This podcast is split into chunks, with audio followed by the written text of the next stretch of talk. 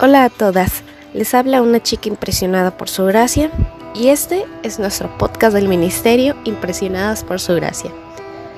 Estás escuchando Reto de Lectura 365, una chica impresionada por la palabra. El día de hoy 5 de mayo nos encontramos en el día 125 de este reto. Y hoy nos toca leer Primera de Crónicas capítulos 23 al 25.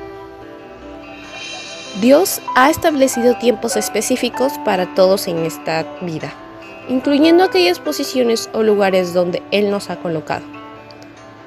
Cuando David era ya viejo y colmado de días, puso a su hijo Salomón como rey sobre Israel.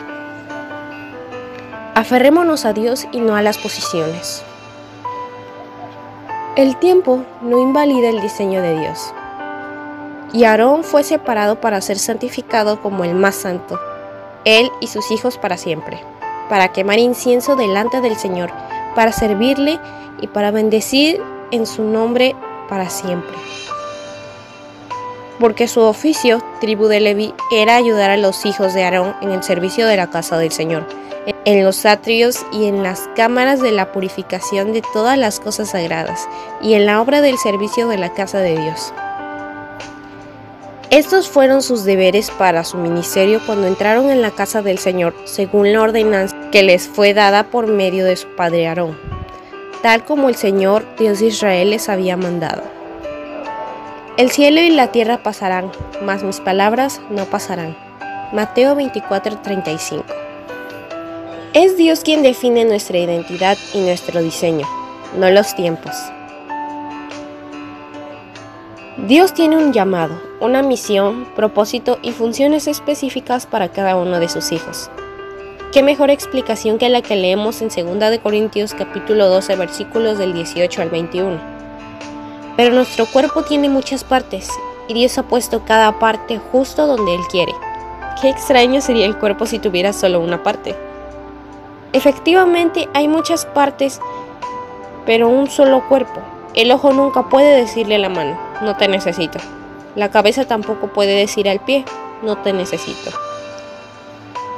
Además, David y los comandantes del ejército separaron para el servicio a algunos de los hijos de Asaf y Emán y de Jedutún que habían de profetizar con liras, arpas y címbalos. De modo que Eleazar e Itamar sirvieron como sacerdotes, y David con Sadoc de los hijos de Eleazar y Alimelech de los hijos de Itamar. Los dividió según sus oficios para su ministerio. De estos, 24.000 debían dirigir la obra de la casa del Señor. 6.000 eran oficiales y jueces, 4.000 eran por porteros y 4.000 alababan al Señor con los instrumentos que David había hecho para rendir alabanza. Cada miembro es parte importante del cuerpo. El lugar donde está es precisamente donde Dios te ha colocado. Todos ustedes en conjunto son el cuerpo de Cristo y cada uno de ustedes es parte de ese cuerpo. Segunda de Corintios capítulo 12 versículo 27. Gracias por escucharnos en este bello día. Nuestra oración es que Cristo viva en tu corazón por la fe y que el amor sea la raíz y el fundamento de tu vida y que así puedes comprender cuán ancho, largo, alto y profundo es el amor de Cristo. Hasta luego.